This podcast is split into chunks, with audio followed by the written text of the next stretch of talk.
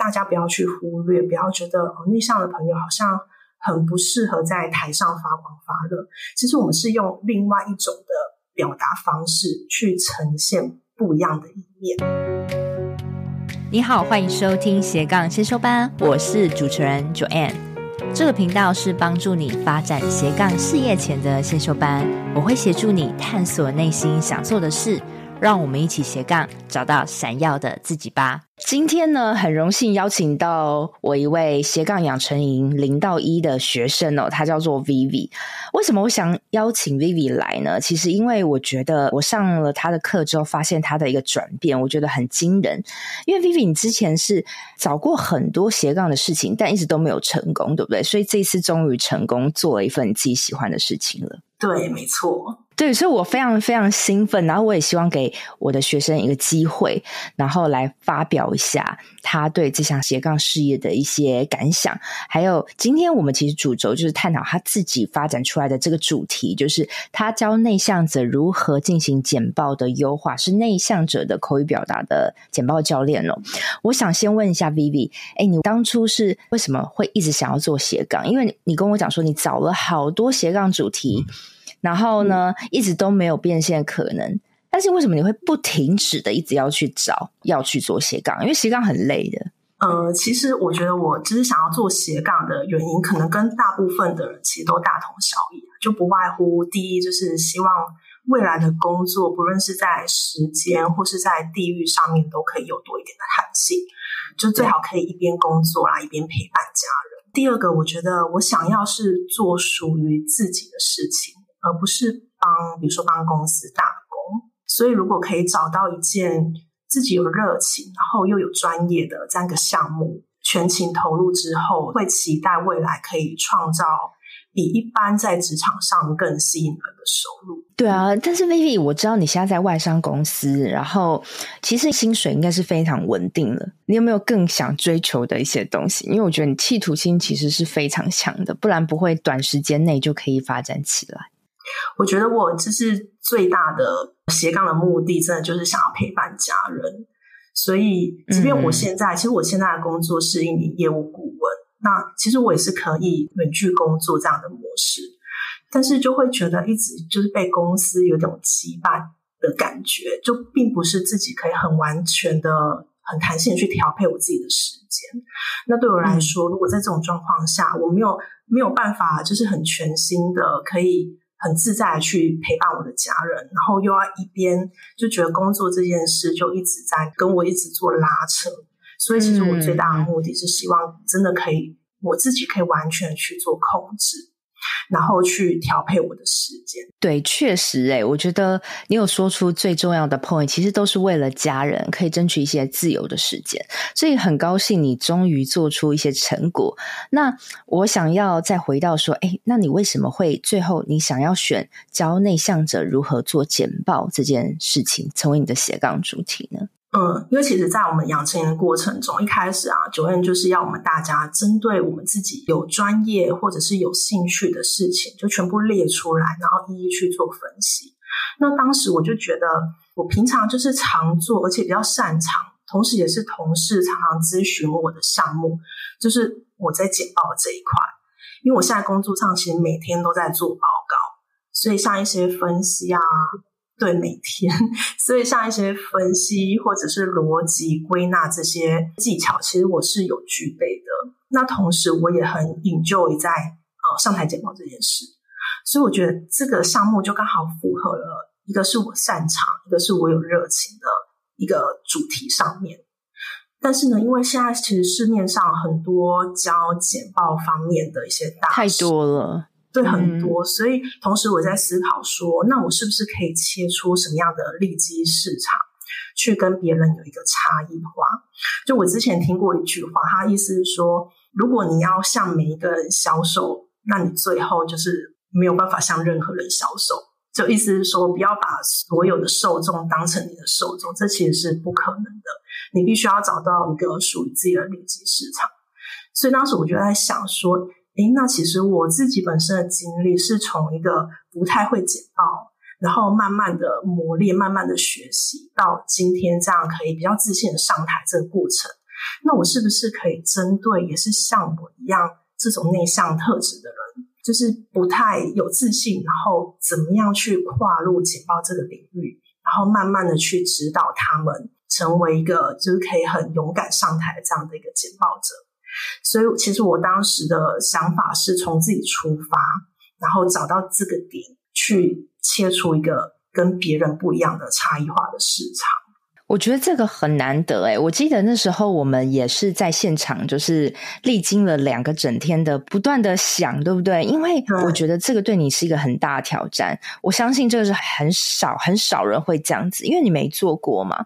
那更何况你其实还是一个内向者，你会觉得内向者再去做那些外向者的事情，去教人做口语表，口语表达本来就是一个外向者，但是你又 去突破这个东西，你又去教人做简报，又是简报这个主题，完全是感觉是外向者的东西，所以你一定会非常的在心里打架吧？对啊，我心里就是纠结了很久，因为其实我觉得，可能一方面，通常大家在一开始进入斜杠字的时候，都会担心说自己有没有够格。去揭露这个项目，就会觉得自己好像没有这个资格，或是精力不够，所以这是第一个卡点。会觉得说，诶，那我自己会这件事，但是我有没有办法教人？嗯，这可能这是第一个那时候会担心的点。然后第二个，就像 Joanne 提到，其实这件事大部分来说，就是外向者比较会从事的事情。那如果说我们今天要以这个主题，然后进行斜杠，然后又要以个人品牌的方式去发展，就是可能不免又要露脸啊，又要什么，就是等等之类的曝光。那其实对我来说，真的心里是一场拉锯，一场交战。但是就是回到就是刚刚讲的那个斜杠的初衷啊，我就觉得这件事在我心里很久了。那我一直很想做这件事的话，那其实就是真的一定要跨出。你想久了，时间就这样过了，永远就不会有实现的一天。我好感人，你今天终于 彻底的体悟，然后把它说出来哦。其实呃，Vivi 一直跟我还有很多同学互相鼓励。他说他会跨出，然后有今天的一个成绩，其实都是源自于他的动力够强。他太想要跟家人呃相处多一点的时间，可以时间自由，达成他很想的生活。他的动力太强到。他不论如何，他都愿意试试看。所以我觉得，如果你今天还卡在这个卡点的时候，请你先去花更多时间思考，你想要过什么样的生活，而且是要大胆的想。去把它给描绘出来。那当你遇到很多困难的时候，你会去回想起你想达到那个目的，你就会不顾一切往前冲。所以我觉得 Vivi，总之他最后就是跨出了，然后跨出之后，他几乎是从零到一。虽然他会这个简报的东西，他本身已经在职场上有，但是他从来没有教过人。因为这一个养成营，他跨出了，然后呢，他也真的收到费用，而且也正在展开他的斜杠事业。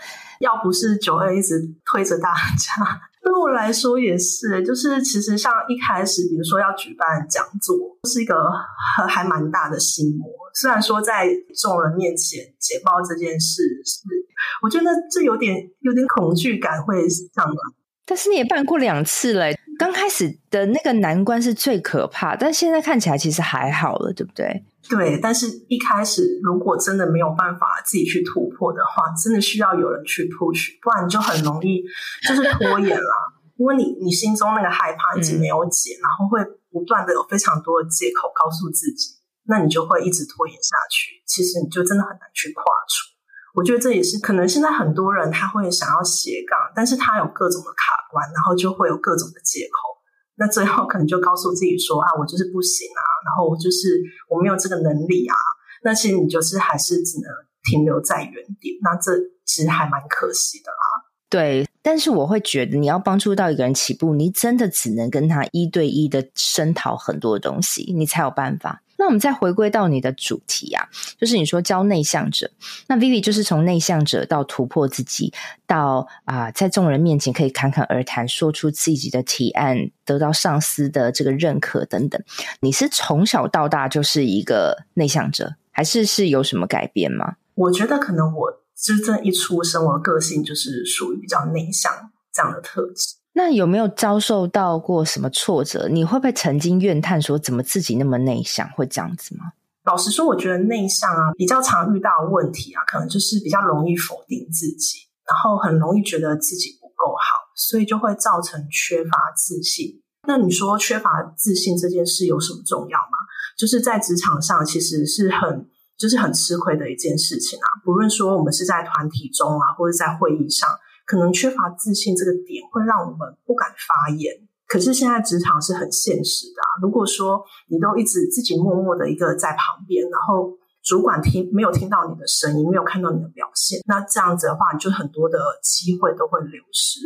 所以这一点其实是一直我觉得很困扰的一件事。那后来就是我也是就是因为透过简报这个方式，然后让我慢慢的就是提升我的自信啊，并且简报其实也是比较容易，就是把让主管去看见我的存在。所以也因为这件事情，让我在职场上就是慢慢提升，所以我才会觉得，其实如果可以帮助内向者在简报上面。做这样的提升，然后去让他的职场的自信更增加的话，其实是会有很大的帮助的。嗯，那你那时候是怎么样去克服那第一次？其实一开始是因为在职场上啊，就看到很多同事啊、前辈，甚至是跟我同期进公司的同事，我就看他们就是在会议上啊谈侃侃而谈，其实我真的还蛮羡慕。我那时候就觉得，我好希望像他们一样，可以这么的有自信、勇敢的表达。虽然说我不觉得内向这个特质是不好的一件事，可是我心中更期待的是，我希望我自己可以有所突破。然后我也很希望成成为台上的那个人。所以我那时候就是觉得，我一定要在简报这件事上面自己去做提升。然后我就开始去观察职场上的前辈、职场上的同事，他们怎么样去说好一场简报，包含他们简报内容是逻辑怎么安排，然后他们实际上台的口语表达怎么样去呈现，我就自己呃默默的去摸索，然后去做学习。后来就是透过比如说先部门部门内的简报的练习。然后慢慢的跨部门，那最后就有机会在全公司面前去做简报的表达。所以就是这样一步一步的练习，并不是说一开始就是那种可能在全公司大家面前去做简报，那当然你的挫折感会很大。但是就是你一步一步的循序渐进的这样去进行，其实可以慢慢增加我们自信，而且可以让我们进步的速度也会很。真的诶，我听到一个重点哦，其实内向者不等于他是没有企图心的，内向者只是对于自己比较否定自己，但是其实你的内在的魂还是有表达欲，你还是有企图心的，所以你内向者，你依然有很强的斗志力，你要先去承认他，诶，我是我真的也想要成为像他这样子，但我现在能力不足，我可以怎么做？我觉得现在听到这边的内向者，你可以去想。你有没有曾经羡慕过别人什么？那你也想做这样子？你要先承认你是想做这样，不然你不会一直想，对不对？而且我觉得还有一个让你激发的点，是因为他比你晚进来，但是他比你先看到，他比你先被看到。这会让你有点觉得哦，对不对？我觉得这也是一个还蛮不错的竞争了，然后让你就是整个我要改变。那刚开始的话，我觉得内向者，你不要先从那种好几百个人的会议开始，你可以先从部门大概可能四五个、十几个、二十几个，慢慢去挑战。那人家知道说，哎，你会简报之后。比较大的场子，他就愿意交给你。那一次一次练习，真的没有独恶法门，就是练习就对了。就像我是，大家听得出我是外向者，但我仍然觉得简报是一件很难的事情。我也需要透过一次一次练习。对，但是我觉得内向者其实有非常多的优势条件，对不对？像 Vivi，你就是完全从内向者到会简报，但是现在你依然是内向者。你自己觉得内向者可以有什么样的优势发挥在这个简报上面，让大家看到？嗯、我觉得内向者他有几个优势，或许我们在简报上面其实是可以加速加速我们的提升。就是比如说，内向者他通常是比较属于深思熟虑型的，就是我们在某一个领域上可能会花很多时间去钻研，那这在简报上面就非常有优势，因为一份好的简报，其实你在呃，在内容上面的构思是需要花很多精神的，就内容还是最重要。那如果说一个呃很积极去思考，然后很擅长去挖掘的这样的一个人的话，他在他整体简报的内容规划上就会非常的完整。所以，首先第一个深思熟虑这个特质，我觉得是非常有利于我们在简报上面的发挥。那另外，呃，普遍的内向者也都是属于比较细心这样的一个特质。那细心可以展现在什么上面呢？就是我们在规划我们的投影片上面。投影片对于简报来说，它是一个辅助的作用。但是它需要一个精心的安排，才有助于你在口说方面的加分，并不是说什么一堆动画这边飞来飞去，这是一个好的简报，而是你要是真的有助于你的内容，然后让听众可以去加深记忆，或是让他们更容易理解。那最后的话，大部分的内向者呢，都是很擅长聆听这件事。我们可能不不擅长说，但是我们很擅长聆听。那这个优势可以套用在哪里呢？就是在通常我们一份简报最后可能会有 Q&A 的部分，所以我们就可以运用这个优势，去仔细的聆听台下的听众他们想要提问的的那个深层的 insight 是什么？他们到底想要问到，他们想要得到的是什么样的解答？然后再回到我们刚刚第一点所说的深思熟虑这个特点，两个相辅相成，然后我们就可以给出一个很完整的答案。所以这三个优势，我觉得是就是大家不要去忽略，不要觉得哦，内向的朋友好像很不适合在台上发光发热。其实我们是用另外一种的表达方式去呈现不一样的一面。那这三个优势，我觉得是在简报上可以做很好的运用。嗯，我非常非常同意。其实你们大家听 Vivi 在讲话，他他虽然不是像我这样子比较激动派的，但是你可以细细品味他的话是有逻辑的，是不疾不徐，而且是透过深思熟虑下所说的话。就像我像的，我是外向者，所以我我觉得我的嘴巴会比我的脑更快出来。但是我觉得你是想过之后再出来的，所以我觉得嗯。大家不要觉得说站在台上一定要是很好笑，在台上不是一定要是你们刻板印象想的那样，反而是像内向者，你说深思熟虑的个性，所以他会布局，他会谋划安排，那这个就很适合是一个比较正式的提案，提案的简报就非常适合你们嘛，对不对？那或是说真的需要大伙一起讨论一个严肃的会议的场合。一定有这种场合，我觉得就很适合派你们出来。嗨，听众们，这是中场，我是主持人 Joanne。斜杠先修班品牌理念就是想要帮助想要成立斜杠事业，但是不知道如何开始的新鲜人，甚至如果你已经是在斜杠事业努力中，但是却快撑不下去，没有变现模式的同学们，你们也是我一直服务的客群哦。如果你听我节目很久了，又是属于以上症状的同学们哦，非常欢迎你现在赶快按下暂停键，跟我预约一小时的斜杠咨询。因为这个斜杠咨询是我做了近两年的服务哦，从我节目开始开播到现在一直有在做，目前为止咨询的次数也超过了一百位。同时呢，我也是政府单位的创业促进计划讲师。这个咨询会对于你品牌定位、变现模式、心态厘清多少会有些帮助。另另外啊，因为有参加过咨询的同学都知道，诶，每次咨询我都是付出极大的心思在跟你掏心掏肺，也很希望你慎重看待这次的咨询，而且我也是希望真的有需求的同学再跟我预约喽，期待你的到来喽，拜拜。还有一个我觉得你说的很对哦，就是很多人他在做简报的时候，他是毛起来就直接做，其实你要花更多时间是在布局，对不对？这个布局你可以跟我们说清楚，就是你好，你接到一个公司的提案前，你做了什么样的布局，再开始动手做简报。因为我觉得这个布局是非常重要的。其实通常就是当我们呃知道说要进行一场上台简报的时候，其实我们最重要的事情，首先第一个要去了解你的听众到底是谁。就不同的听众，他想要获得的讯息，或是你要传达的讯息，一定不一样。所以，比如说你今天的呃，你的一个提案，可能你是要去跟客户进行提案，那有可能你是另外一个状况是你需要先获得主管的同意，所以两个不同的角色，你的简报内容规划一定会不一样。因此，第一，我们要先知道我们今天简报的对象到底是谁。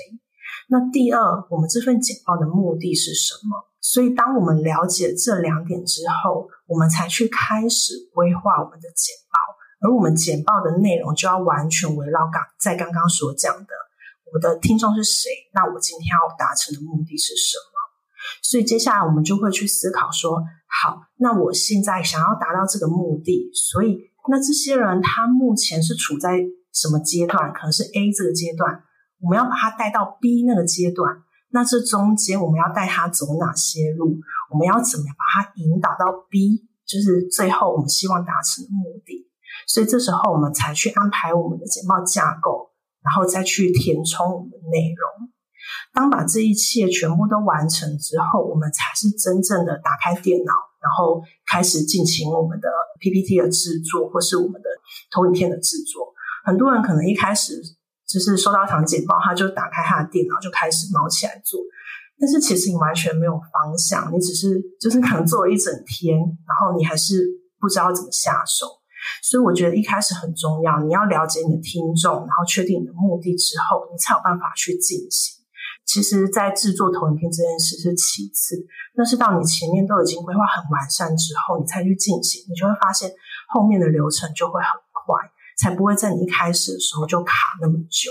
嗯，其实它是一个很重要的观念，其实也是很简单的观念，但是大家都会有盲点。我觉得不包除了简报以外啊，很多事情也是这样。你今天在做这件事情的，你的最终目标是什么？有没有先把它定出来？那你现在在这边，你要让别人从这边引导到这边，你始终都要记得那个终点。对吧？就像我现在教你们做斜杠事业，我也是有说啊，你的终点你要先想好，你想要过什么样的生活，再推回去，你现在可以做什么事情。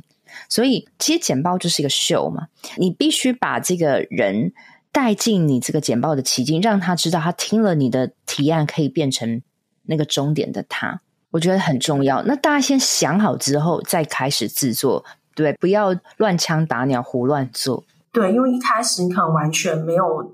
没有这个架构，然后你只是可能去找了一堆资料，但是这资料是没有一个逻辑性的，可能会浪费很多时间。所以，如果一开始我们定好这个这个目标，然后定好了这个我们的架构之后，再去填充内容，这样相对就会很省时间。但是，当然并不是说这样就是完全定案了。可能你在后面的演练的过程当中，你就会发现，哎，前面好像哪边卡卡。是哪边顺序逻辑好像不适合，所以你就会再进行调整。因此，我都会告诉学生说，你一定要预留很多的时间来进行演练，因为演练的时候，你就会发现前面有很多地方需要修改。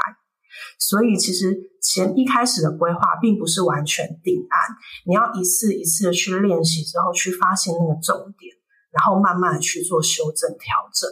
这样才是最后才会是一场比较呃比较顺畅的一个简报，这样子。我们也知道说我们要达到的终点是什么了，对不对？我们已经先想好了。但是我真的在开启 Canva 或是简报软体的时候，我开始要制作简报的时候，这中间要填肉嘛，就是要填内容的部分。你是怎么安排说？有些东西我要放在投影片上给大家看，有些东西我是要自己说出来的。这个部分中间填肉的部分，你是怎么着手进行会比较快，比较有效率？其实通常在简报上，我会比较建议，就是可能如果你要放文字的话，就是尽量放关键字就好，因为简报就像刚刚前面提到，它是一个辅助的工具。如果你放了太多的文字在上面，那听众就是可想而知，他们一定整个专注力就在你的投影片上面，而不会在讲者的身上。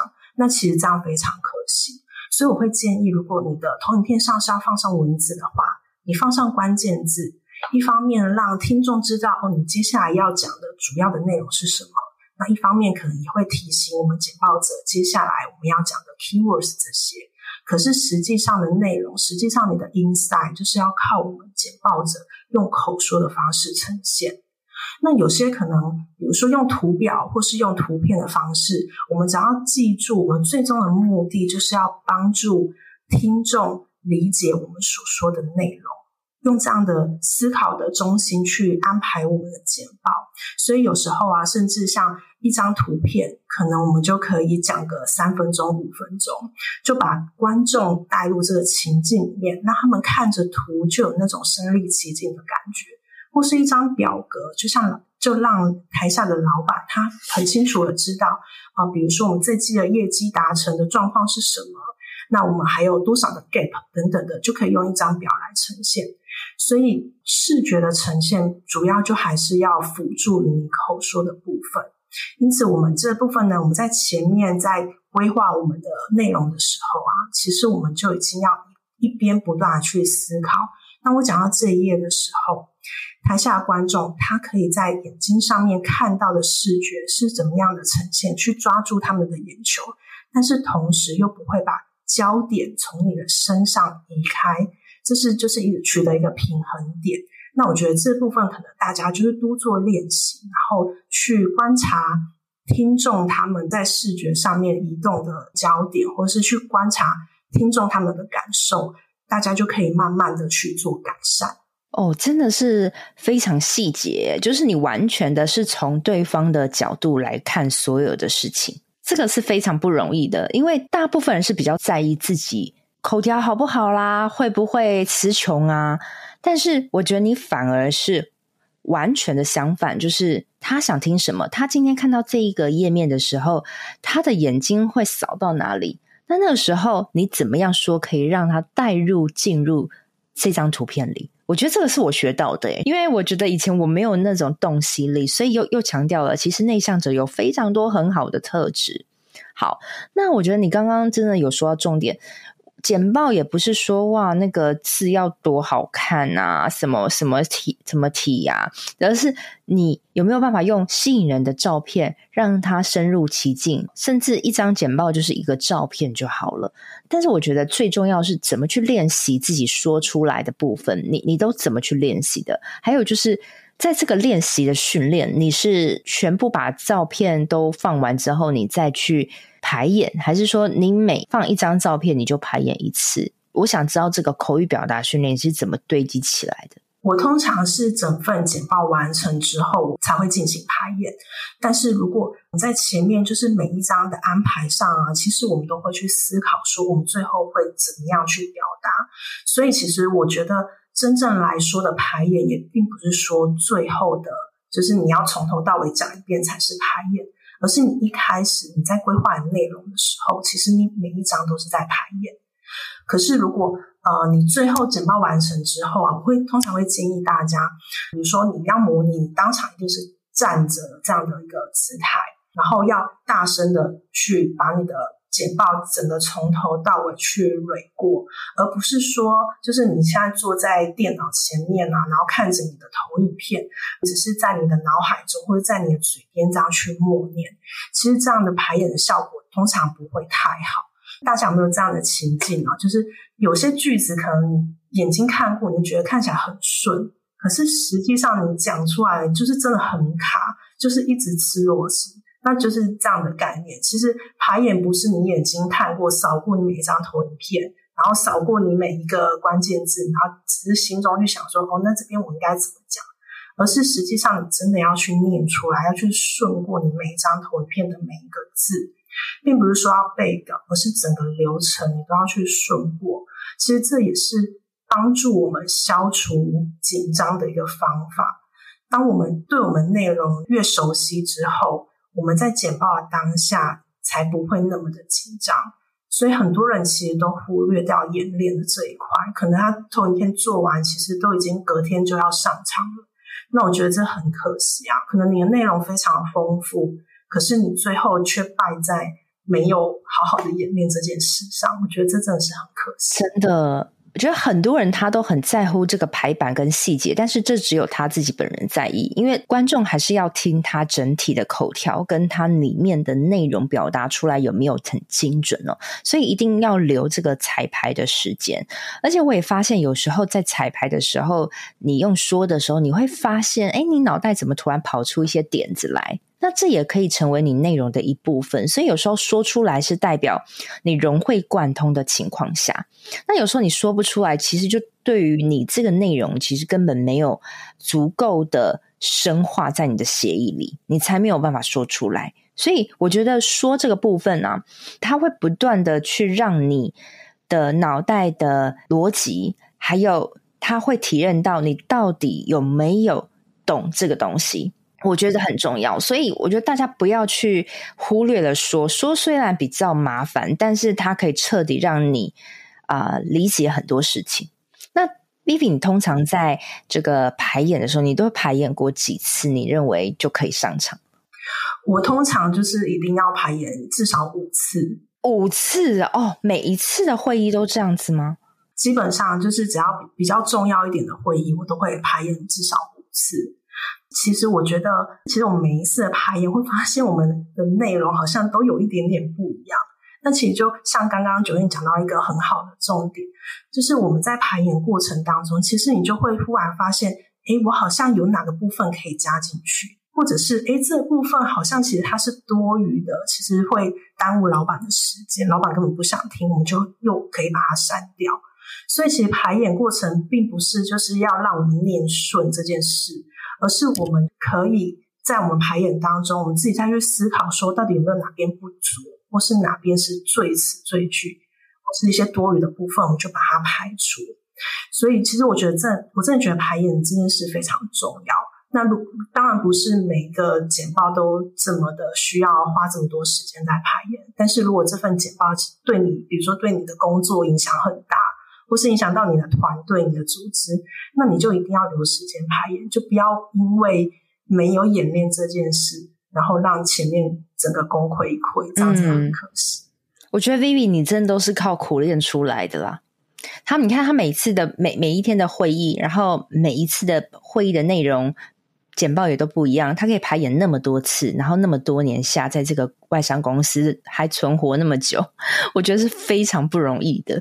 所以，我我觉得你是苦尽甘来啦。其实你知道吗？就是你们大家听到这边，你们过去职场一定有很多你一直重复在做的事情。其实你已经能力已经非常好，然后因为只只是因为你没有教过除了你。你公司以外的人就觉得你不行，所以我觉得没有什么叫不行，没有所谓的我内向，所以我不能找简报口语表达，没有这种。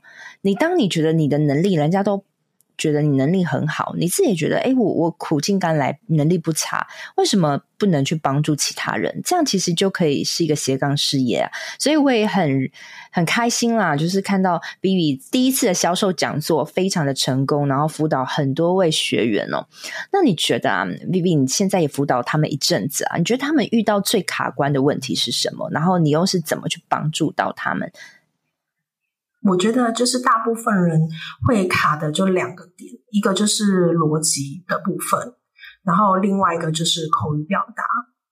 那逻辑的部分其实，嗯、就是其实根据不同的主题，可能会有不同的逻辑安排。但是我们只要记住了一个点，就是要到底要怎么样把我们的听众从 A 带到 B，然后最后达成我们希望达成的目标。比如说，有学员他可能想要报考在职专班，那他他的面试的那个简报，他怎么样要让他底下的面试官知道他具备什么样的特质、什么样的能力，然后是符合我这间学校所要的学生。所以我们就要去想哦，像就回到我们刚刚前面讲的，你要了解你的听众，他在乎的是什么，我们就针对他在乎的点，然后把他从。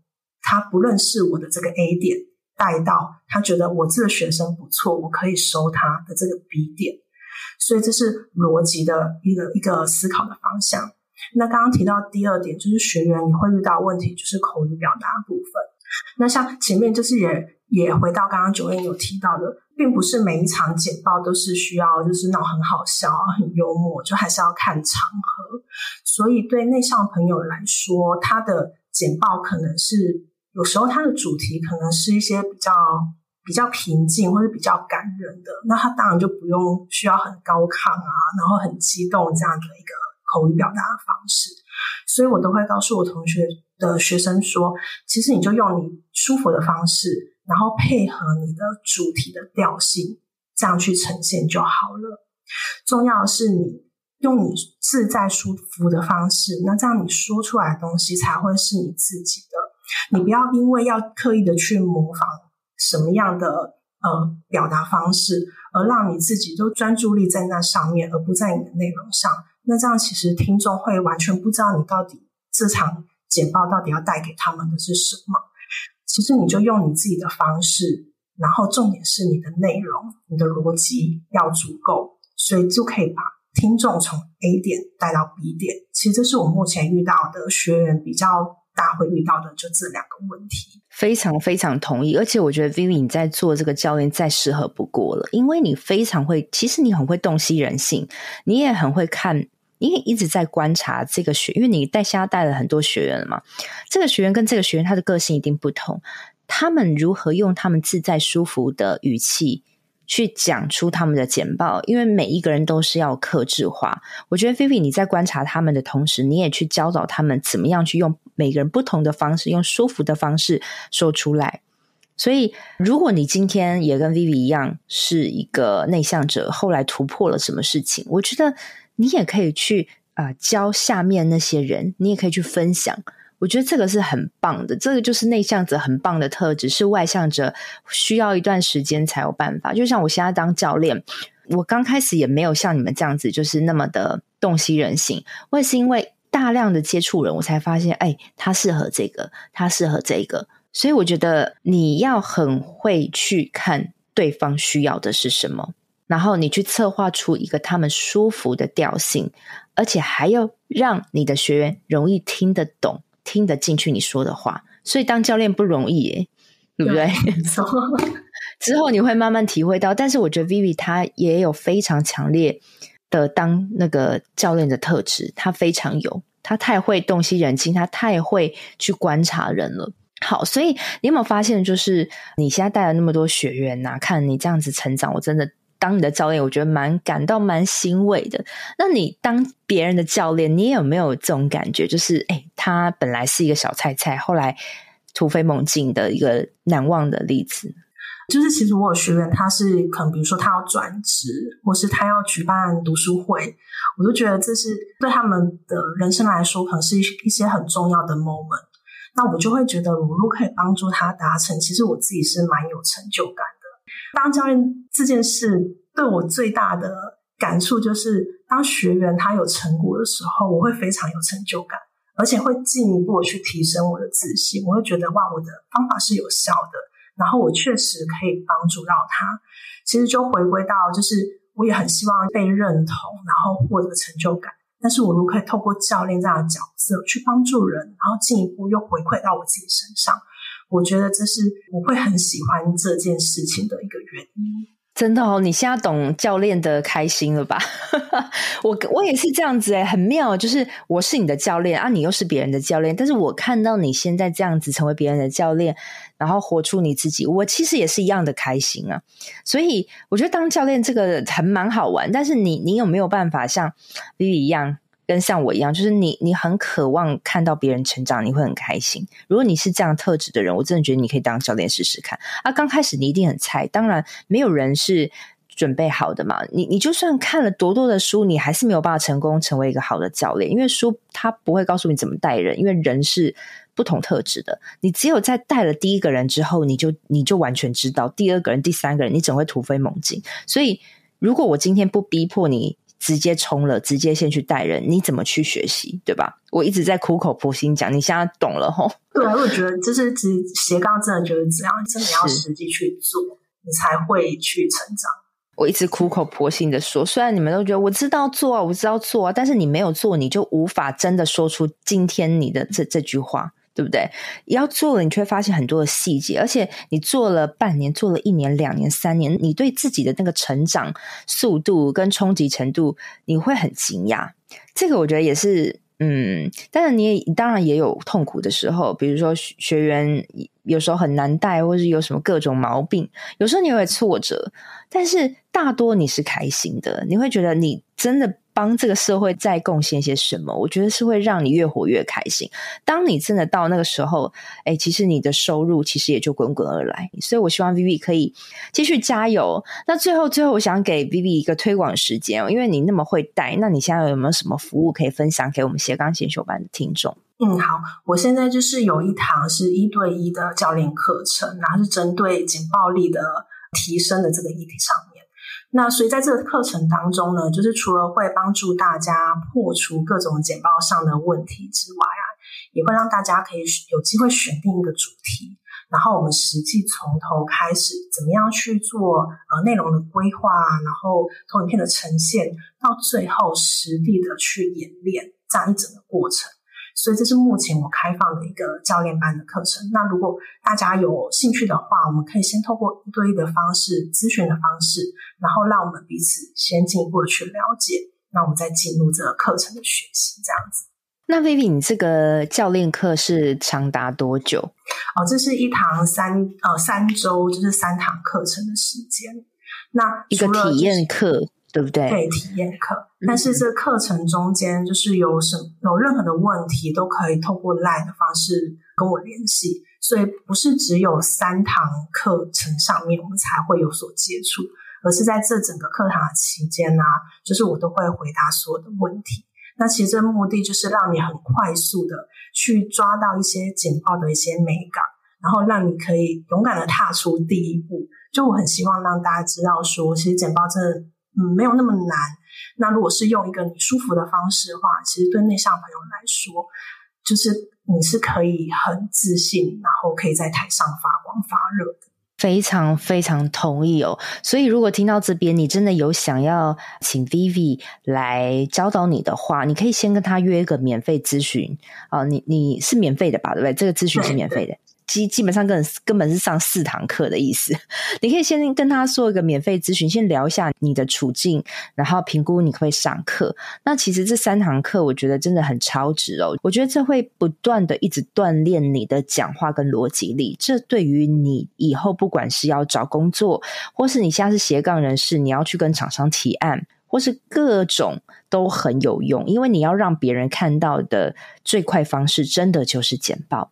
所以我也希望 Vivi 在这个斜杠路上可以就是生意蒸蒸日上，然后看到你这样，我就真的是很开心。谢谢，谢谢，谢谢 Vivi。好，那希望呢，今天这集对这些内向者或是想要做简报、想要把简报做好的同学们有一些帮助喽。那我们下周见，拜拜。在本集的最尾声，跟你做个重点整理。第一个。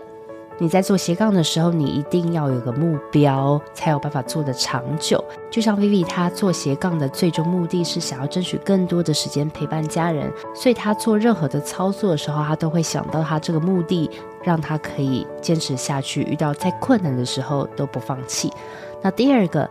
如何决定你的斜杠主题呢？你可以是去想自己擅长的事情，再加上如果是自己的 TA 就更好了。就像 Vivi 他擅长是做简报口语表达，那因为他自己就是一个内向者，自己就是自己的 TA，所以他现在帮助内向者去简报口语表达，也就可以做出市场的差异化。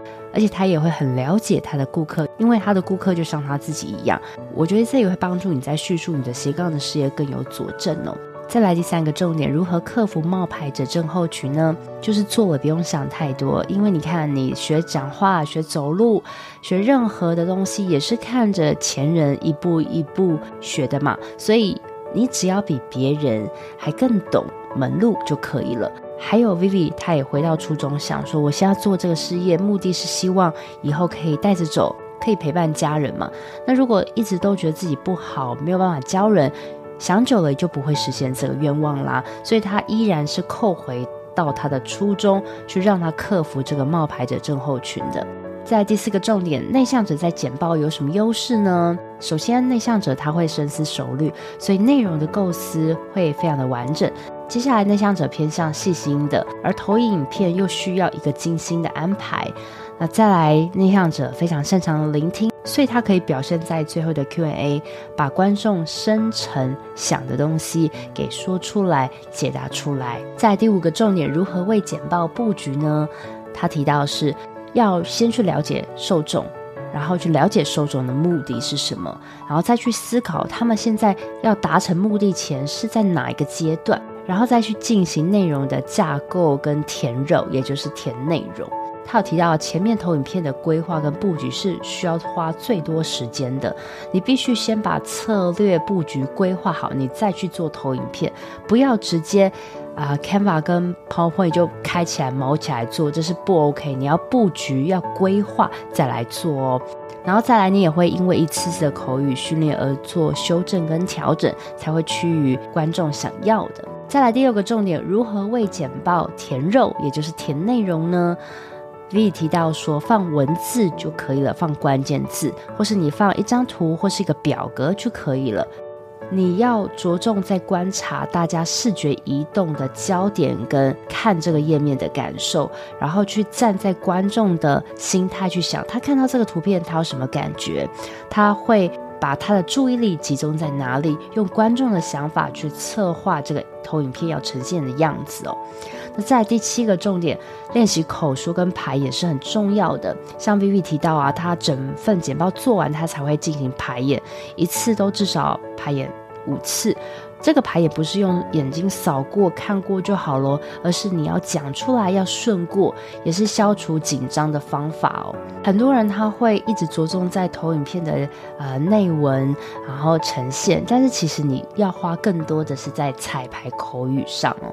再来第八个重点，大家简报的卡点是卡在不知道怎么顺逻辑跟口语表达，卡在逻辑怎么办呢？你要去想，你帮观众是从 A 达到 B，所以呢，你不管在说什么，你都要呃帮助观众达到他们想要达成的目标。再来是关于口语表达部分，你不要去学习别人的说话，因为每个人是独一无二的，你应该找到自己舒服的表达方式。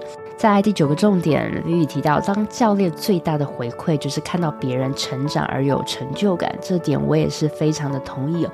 你可以看到一个人他没有改造前是这样子，被你改造后变成是另外一个闪闪发光的一面，我相信这也是我们做教练。最渴望看到的结果，这其实是丰盛了我们自己内心。所以，如果你是很喜欢帮助别人的，我都觉得你可以去尝试做做看。教练会让你感受非常不一样哦。最后的最后，Vivi 她有一项一对一的口语表达简报教练课，那它是三次三周，他会帮你从你选定一个你想要的主题。再到他告诉你怎么做简报内容规划，再去教导你一步步实际演练的口语表达。那如果你是内向者或是简报说不好的话，你都可以找他哦。那我也把他的预约的这个 LINE 连接放在节目的内文中。希望这集对于不管是内向者，还是你想要优化简报，或是你正在卡在你不知道要选什么主题的话，希望 Vivi 他一路从零的成长经验能给你一些帮助。我们下周见喽，拜拜！我都会固定在每周二早上上架我的节目，希望收听的你都可以找到让自己闪闪发光的热情事业。另外，我有个 Facebook 私密社团，叫做斜杠先修班。里面会有学员的交流跟斜杠资讯的分享，欢迎你加入。你现在在通勤的路上吗？不管你正在做什么，我都很感谢你花时间收听我的节目，而且听到了最尾声。希望我的节目对你人生启发有帮助。如果你喜欢这集，很希望你拨空帮我到 Apple Podcast 留言评分，这对我来说是最大的创作动力。非常感谢你，我们下周见喽。